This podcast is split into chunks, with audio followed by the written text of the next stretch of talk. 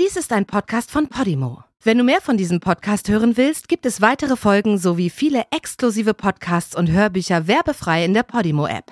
Alle Infos und den Link zum Angebot findest du in den Show Notes. Der hitzköpfige Serienmörder. Tiestedalen befindet sich in Norwegen, etwa 35 Kilometer östlich des schwedischen Schärengartens und 120 Kilometer südlich von Oslo. Es ist ein kleiner Ort, der über die Jahre mit der Nachbarstadt Halden zusammengewachsen ist. Die Entstehungsgeschichte der Stadt ist charakteristisch für Norwegen. Die Industrialisierung der Holzwirtschaft hat sowohl neue Einwohner als auch Wohlstand in die Gemeinde mit den mehr als 30.000 Einwohnern gebracht. Doch Tiestedalen ist darüber hinaus zum Synonym für eine Reihe von Serienmorden geworden, die von einem gut situierten Raubmörder begangen wurden. Von einem Mann, bei dem es Jahre dauern sollte, ihn aufzuspüren. Die Geschichte beginnt 1991, als ein älteres und exzentrisches Geschwisterpaar in seinem Haus in Tiestedalen erstochen aufgefunden wird. Die Aufklärung dieser zwei Morde sollte sich als äußerst schwierig erweisen.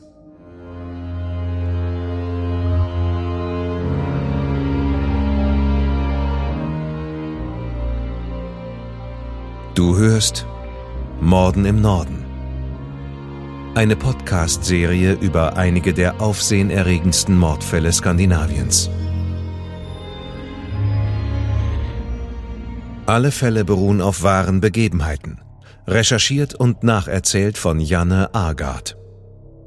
Die hier dargestellten Abläufe basieren auf der Berichterstattung unterschiedlicher Medien zum Tathergang. Einige Details wurden ausgelassen, von der Beurteilung des Verbrechens und des Täters sehen wir ab, weil ein Urteil bereits durch die Justiz gesprochen wurde. Bedenke bitte, dass einige der hier geschilderten Details starke emotionale Reaktionen hervorrufen können. Besonders deshalb, weil es sich um das Leben und den Tod von echten Menschen handelt.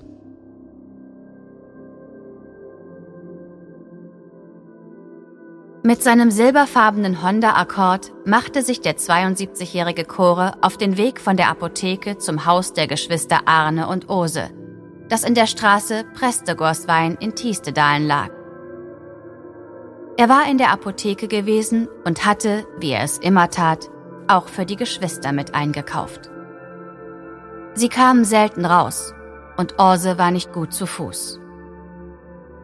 Es war ein ruhiger und ungewöhnlich warmer Mittwochmorgen, der 4. September 1991. Kore parkte den Honda unten vor der Schotterauffahrt des Hauses. Er lief nach oben und klopfte an die Haustür. Als ihm niemand öffnete, betrat er wie gewohnt das Haus und stellte die Tüte mit dem Einkauf aus der Apotheke auf den Küchentisch. Als er nach unten blickte, sah er die blutüberströmte Leiche von Orse auf dem Küchenboden liegen. Die Polizei, die kurz darauf eintraf, fand Orses jüngeren Bruder Arne, 74 Jahre alt, tot unter einem Stück Wellblech versteckt. Die beiden alten Leute wurden durch mehrere Messerstiche getötet. Die Morde waren der Anfang eines sehr gewaltreichen Jahres für die Bewohner von Tiestedalen. Die Geschwister hatten ein ruhiges Leben geführt und pflegten nur mit wenigen Menschen regelmäßigen Umgang. Die meisten Bewohner der Region empfanden sie als exzentrisch und menschenscheu. Am Tag vor dem Mord war Arne beim Zahnarzt gewesen, um eine neue Krone eingesetzt zu bekommen. In der Zwischenzeit war Orse bei der Bank gewesen und hatte gebrauchte Geldscheine gegen neue Banknoten eingetauscht. Insgesamt 63.000 norwegische Kronen was etwa 6000 Euro entspricht. Die Geschwister hatten meistens Bargeld im Haus und es war Orse, die sich um die Aufbewahrung kümmerte, indem sie es in kleine Blechbehälter im Haus verteilte. Nach dem Termin beim Zahnarzt und bei der Bank nahmen Bruder und Schwester ein Taxi nach Hause. Das Institut für Rechtsmedizin in Oslo glaubte, dass die Morde in der Nacht zuvor verübt wurden das heißt am Dienstag, dem 3. September zwischen 20 und 21 Uhr. Das Haus wurde von den Kriminaltechnikern sorgfältig überprüft. Und es war schnell klar, dass Geld und Wertsachen aus dem Haus mitgenommen worden waren. Das Geld, das Orse am Tag zuvor bei der Bank umgetauscht hatte, fehlte ebenfalls. Der Täter hatte an mehreren Stellen im Haus einen Schuhabdruck der Größe 43 mit einem ganz besonderen Sohlenprofil hinterlassen. Die Polizei hielt die Information zu den Details des Schuhabdrucks zurück. Es war der Abdruck eines Schuhs der Marke Mephisto. Dabei handelt es sich um schwere Schuhe, die man eher im Winter trägt. Daher war das Tragen dieses Schuhs an einem Tag wie diesem, an dem die Temperatur 30 Grad erreichte, eher ungewöhnlich. Die Polizei ermittelte von Anfang an in mehrere Richtungen. Nachbarn und Ladenbesitzer wurden befragt. Man erwartete die Berichte der Kriminaltechnik und forderte die Bevölkerung auf, Hinweise zu liefern. Es kamen viele Meldungen rein, doch nur bei einem Bruchteil von ihnen schien es angebracht, weitere Nachforschungen anzustellen. Es hatte weitere Einbrüche in Einfamilienhäuser in der Nähe des Tatorts gegeben. Zudem hatten einige Zeugen zum Zeitpunkt der Morde einen roten Opel in der Gegend parken sehen. Man verhörte einen Zeitungszusteller, der einen mandarinroten Opel Kadett besaß. Doch der Anfangsverdacht gegen ihn erhärtete sich nicht. Insgesamt gingen Hinweise mit Namen von 486 Personen ein, wovon 75 befragt wurden. Die Polizei war besonders an Personen interessiert, die sich bereits in einem kriminellen Umfeld bewegten. Da Wertsachen mitgenommen worden waren, suchte die Polizei nach einem Einbrecher, einem Drogenabhängigen womöglich. Zeugen hatten zwei Männer aus dem hiesigen Drogenmilieu in der Gegend gesehen, die man schließlich eine Zeit lang als verdächtig einstufte. Und dann fand die Polizei einen Fingerabdruck im Haus, der die Hoffnung erweckte, dass eine Aufklärung des Falls kurz bevorstand. Das Geschwisterpaar hatte sich größtenteils von anderen ferngehalten, doch es stellte sich heraus, dass die Person, der dieser Fingerabdruck gehörte, ein männliches Familienmitglied war. Den Kriminaltechnikern zufolge gab es klare Beweise dafür, dass dieser Mann das Geschwisterpaar kürzlich besucht hatte. Die Identität des Mannes wurde am selben Tag, an dem er verhaftet wurde, an die Presse herausgegeben. Er wurde ausgiebig befragt und drei Tage lang in Untersuchungshaft genommen. Für die Theorie der Polizei hatte er kein Verständnis und wies alle Anschuldigungen zurück. Sein letzter Besuch bei Orse und Ahne lag schon ein Jahr zurück. Schließlich erlitt er einen schweren psychischen Zusammenbruch. Die Polizei kam zu dem Schluss, dass es nicht weiterhelfen würde, die Vernehmung dieses Familienmitglieds fortzuführen. Und bis auf den Fingerabdruck gab es nicht viel, das auf ihn als Verdächtigen schließen ließ. Sie ließen ihn gehen und strichen ihn von der Liste der Verdächtigen. In der Zwischenzeit korrigierten die Rechtsmediziner den Zeitpunkt des Todes der beiden auf den Morgen des 4. September also einige Stunden bevor Cora den Einkauf aus der Apotheke vorbeibrachte.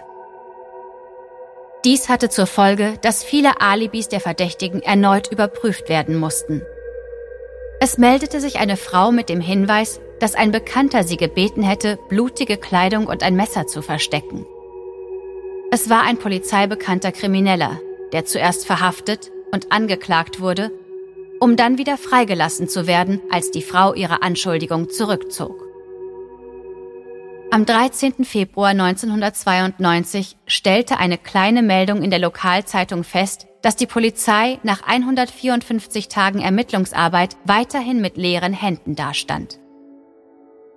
Die Kriminalbeamten der mobilen Sonderkommission Kripos packten ein und kehrten nach Oslo in die Zentrale zurück, während die örtliche Polizei in der Gemeinde Halden die Arbeit fortsetzte. Aber es sollte nicht lange dauern, bis Kripos wieder in Tiestedalen eingesetzt wurde. Ein Jahr später, fast am Jahrestag der Morde an Orse und Arne, am 1. September 1992 verschwand der 71-jährige Rentner Peer von seinem Wohnort in derselben Gegend. Niemand hatte ihn gesehen und seine Schrotflinte, die normalerweise im Wohnzimmer hing, war ebenfalls verschwunden. Wie auch sein VW Golf und sein Fahrrad. Eine größere Suchaktion mit Hubschraubern und Hundestaffel wurde in der Gegend durchgeführt und einige Tage später wurde das Auto in einer abgelegenen Gegend der Stadt gefunden, etwa einen Kilometer von Peers Haus entfernt. Die Sonderkommission Kripos aus Oslo wurde hinzugezogen, um bei der Suche zu helfen. Ausgehend von der Theorie, dass es sich um Selbstmord oder um einen Unfall handeln könnte, begann man mit der Ermittlung in dem Gebiet, in dem der Golf gefunden wurde. In Tiestedalen wuchs die Unsicherheit. Orse und Arnes Haus lag in der Nähe von Peers Haus. In dem kleinen Ort kursierten unzählige Gerüchte und die Rückkehr der Sondereinheit trug nicht dazu bei, dass sich die Stimmung verbesserte. Es schien so, als würden die Ermittlungen ins Leere laufen. Peer war wie vom Erdboden verschluckt. Und schon bald würden sich die beunruhigten Bewohner der Stadt noch mehr zu erzählen haben. Diesmal traf es jedoch keinen Rentner.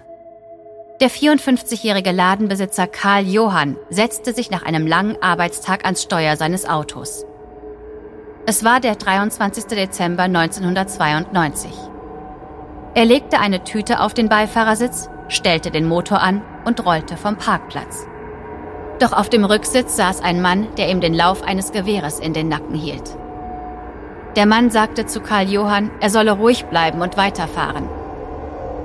Als Karl Johann sich verängstigt auf dem Sitz aufrichtete, ging das Gewehr los und blies ihm den Kopf weg.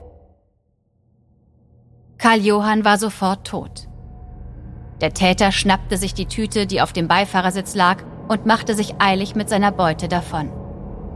Der pflichtbewusste Ladenbesitzer war einige Stunden zuvor in der Bank gewesen, um den heutigen Rekordumsatz von 70.000 Kronen, etwa 6.300 Euro, einzuzahlen. Über die Weihnachtsfeiertage sollte nicht so viel Bargeld im Laden liegen. Was der Räuber schließlich erbeutete, waren zwei Liter Milch. Drei Morde und ein verschwundener Mann.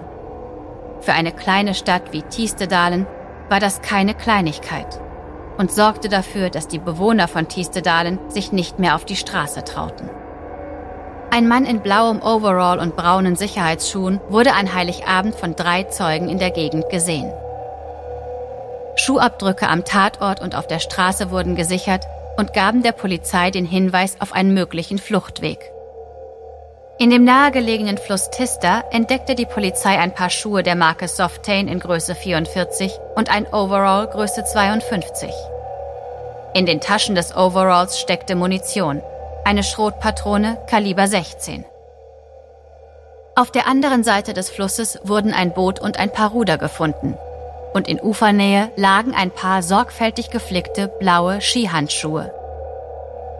Sowohl an Schuhen als auch am Overall fand die Polizei Spuren, die auf Metall- und Schweißarbeiten hindeuteten. Die Polizei ging weiterhin davon aus, dass der Täter aus der Gegend stammte oder ortskundig war und dass der Mann seine Flucht teilweise mit dem Fahrrad zurücklegte. Die ballistische Untersuchung brachte neue Erkenntnisse. Die Munition aus dem Overall konnte einem ungelösten Raubüberfall aus dem Vorjahr in der Sparkasse Halden zugeordnet werden. Die Munition verwies eindeutig auf eine Doppelflinte der Marke Liège, eines belgischen Herstellers. Sie wurde vor dem Zweiten Weltkrieg hergestellt und war auf einem Foto leicht zu identifizieren. An dieser Schrotflinte waren zwei Hähne montiert, wo es normalerweise nur einen gab. Der ungelöste Raubüberfall war von einer Überwachungskamera aufgezeichnet worden, die der Polizei eine genaue Beschreibung des Täters und besonders seiner Kleidung lieferte eine blaue Thermojacke und eine Thermohose, eine blaue Strickmütze und eine Schweißerbrille. Die Größe des Mannes wurde auf etwa 1,65 Meter geschätzt. Die Untersuchung der Munition ergab, dass die Schrotpatronen von der Marke Gütorp stammten. Sie wurden in Schweden hergestellt und die beiden untersuchten Patronen stammten aus ein und derselben Produktion vom September 1991. In Norwegen ist die Munition niemals in den Verkauf gekommen. In Dänemark und in Schweden jedoch schon. Die Ermittlung war in Schwung gekommen und schon bald sollten die Ermittler neue und entscheidende Hinweise finden. Im März, also drei Monate nach dem gescheiterten Raubüberfall, spielten zwei kleine Jungen in Tiestedalen in der Nähe von Pers Haus Fußball. Als einer der Jungen den Ball holte, der auf einem Komposthaufen gelandet war, sah er eine Uhr im Kompost liegen. Er bückte sich und wollte sie aufheben. Zusammen mit der Uhr folgten die Überreste einer Hand. Es war die Leiche von Peer. Sie war dort im Komposthaufen verwest. Er hatte mehrere Messerstiche in den Hals bekommen. Doch darüber hinaus war es, aufgrund des Zustandes der Leiche, schwierig, viel über den Zeitpunkt des Mordes herauszubekommen. Die zahlreichen Übereinstimmungen zwischen dem Mord an dem Geschwisterpaar, dem missglückten Raubüberfall und dem Mord an Peer führten dazu, dass die Polizei die Ermittlungen bündelte und nur noch einen einzigen Täter verfolgte. Der Öffentlichkeit erklärte man dies auf einer großen Pressekonferenz am 31. März und veröffentlichte obendrein die vielen Spuren und das Video des Banküberfalls. In Kürze erreichte die Ermittler eine Vielzahl an Hinweisen aus der örtlichen Bevölkerung. Einige von ihnen erwähnten einen Nachbarn, von dem sich Per, so hätte er erzählt, beobachtet gefühlt hatte. Denselben Mann identifizierte man auch als Besitzer einer Doppelflinte desselben Typs, die für den Raubüberfall in der Sparkasse Halden verwendet worden war. Ein anderer Zeuge glaubte erkennen zu können, dass die Stimme auf dem Video der Bank die eines engen Familienmitglieds sei. Insgesamt hatte die Polizei nun vier Männernamen auf der Liste der Verdächtigen, die für sie interessant sein könnten. Ganz oben auf der Liste stand der 54-jährige Familienvater Roger Haglund, ein Nachbar des verstorbenen Rentners Peer. Die Polizei machte sich daran, Roger Haglund genauer zu überprüfen, denn es gab Dinge, die nicht zusammenpassten. Er war im Oktober 1990 entlassen worden und es schien nicht so, als hätte er seitdem eine neue Anstellung gefunden. Doch 1993 hatte sich sein Konsumverhalten erkennbar geändert. Er vergrößerte das Haus der Familie mit Anbauten und sein BMW war außergewöhnlich gut gepflegt. Kurz vor seiner Entlassung hatte er das Haus mit mehr als 850.000 Kronen, was etwa 80.500 Euro entspricht, beliehen. Die Rechnungen stapelten sich. Roger war das einzige Kind wohlhabender und sehr christlicher Eltern und in Tiestedalen aufgewachsen. Als Kind besuchte er eine Privatschule und half seiner Mutter in ihrer Schneiderei, indem er Botengänge erledigte. Unter anderem hatte er das Geschwisterpaar Orse und Arne mehrmals beliefert. Auf dem Schulhof geriet er oft in Auseinandersetzungen, oft wegen seiner guten Kleidung, aber auch, weil er weit mehr Geld hatte als seine gleichaltrigen Schulkameraden. In seiner Jugend jobbte er viel als ungelernte Hilfskraft und machte viel Unfug. Er arbeitete als Fahrer, wurde aber wegen Diebstahls entlassen. Als 20-Jähriger heiratete er ein schwedisches Mädchen und innerhalb kürzester Zeit hatten sie drei Kinder. Sein ehemaliger Kollege hatte nichts Gutes über ihn zu sagen, so wie seine Nachbarn, die meinten, dass er sich gerne in fremde Angelegenheiten einmischte und sie ihn hinter seinem Rücken den König der Straße nannten. Nachdem zahlreiche Beweise gesichert worden waren, beschloss die Polizei, Roger am 30. April, dem Geburtstag seiner Frau, zu verhaften. Irgendwie sickerte an die Presse durch, dass es endlich einen Verdächtigen in dem Fall gab und einige Reporter waren an diesem Morgen vor dem Eintreffen der Polizei zum Haus der Familie Haglund gefahren, um eine Stellungnahme zu bekommen. Roger wurde schließlich zur Vernehmung auf das Polizeirevier gebracht um in sechs Fällen von Raubmord auszusagen. Dem Mord an Orse und Arne, dem Ladenbesitzer und dem Nachbarn Peer. Man hatte obendrein zwei andere Mordfälle in die Ermittlung einbezogen, die 1990 im schwedischen Göteborg begangen worden waren. Die ungeklärten Morde an dem älteren Ehepaar Olof und Wendela. Göteborg liegt nur 190 Kilometer südlich von Tiestedalen, eine Fahrt von etwas mehr als zwei Stunden mit dem Auto. Rogers Frau war Schwedin und ihre Schwiegereltern lebten auf der anderen Seite der Grenze in der Stadt Strömstad, nur 35 Kilometer von Tiestedalen entfernt. Daher durchsuchte die Polizei Rogers Haus am Wohnsitz in Norwegen und beantragte die Durchsuchung von Rogers Wohnwagen, der auf dem großen Anwesen der Schwiegereltern in Schweden stand. Bei der Durchsuchung erwähnte sein Schwiegervater, dass Roger wohl auch etwas in der Scheune abgestellt hätte – und auf dem Heuboden entdeckte die Polizei Teile eines blauen Fahrrads der Marke Diamond. Die Rahmennummer wurde überprüft und es zeigte sich, dass das Fahrrad dem Mordopfer Peer gehörte.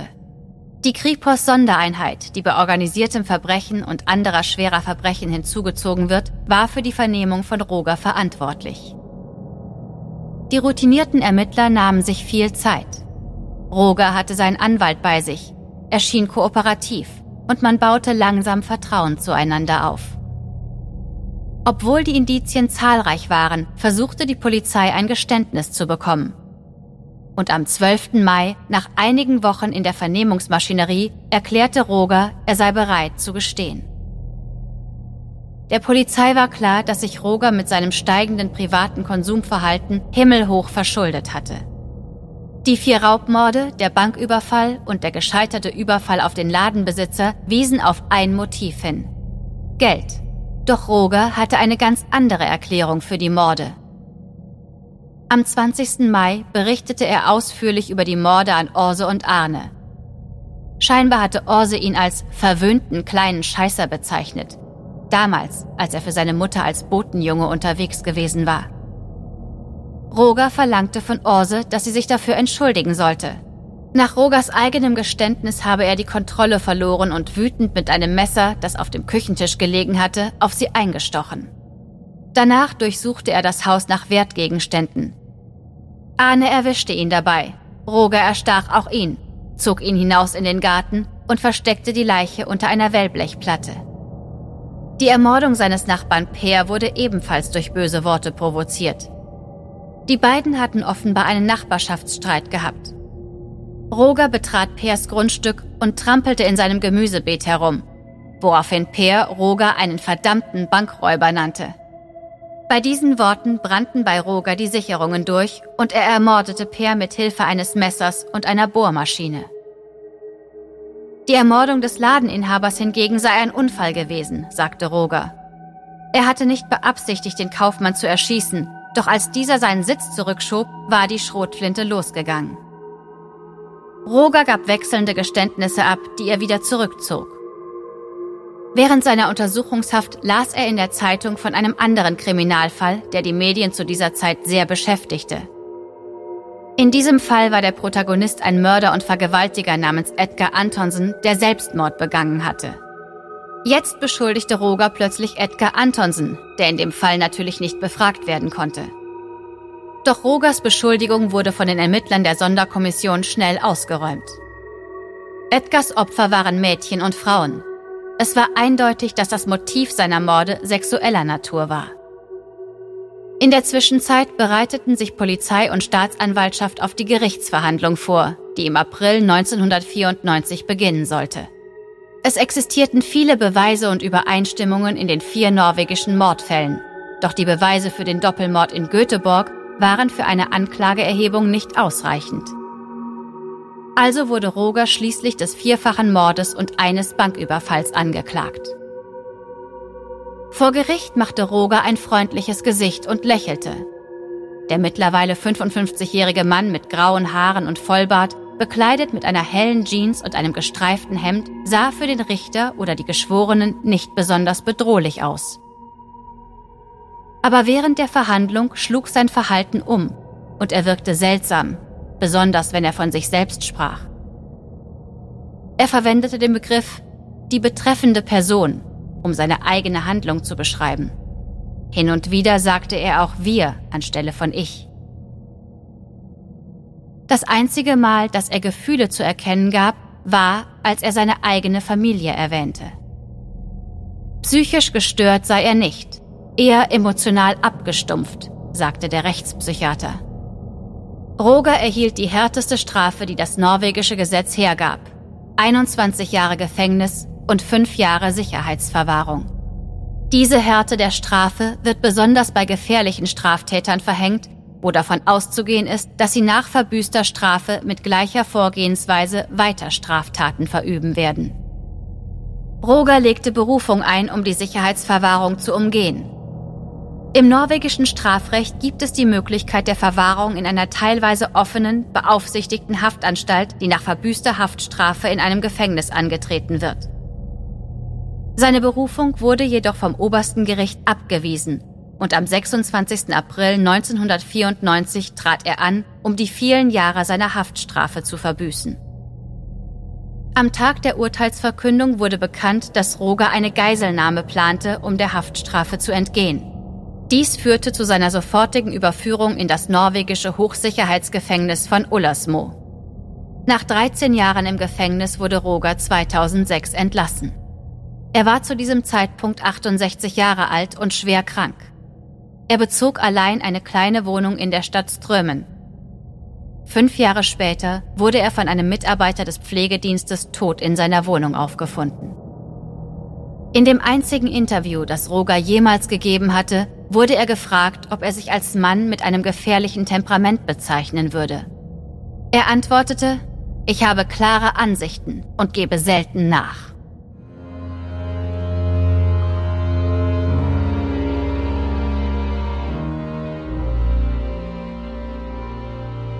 Die deutsche Fassung der Serie Morden im Norden ist eine Produktion der Fritzton GmbH im Auftrag von Podimo. Übersetzung Nadine Bär. Überarbeitung und Regie Peter Minges. Gesprochen haben Marike Oeffinger und ich, Sascha Rotermund. Aufnahme und Nachbearbeitung Christopher Gropp und Niklas Schipstadt. Projektleiter Lennart Bohn.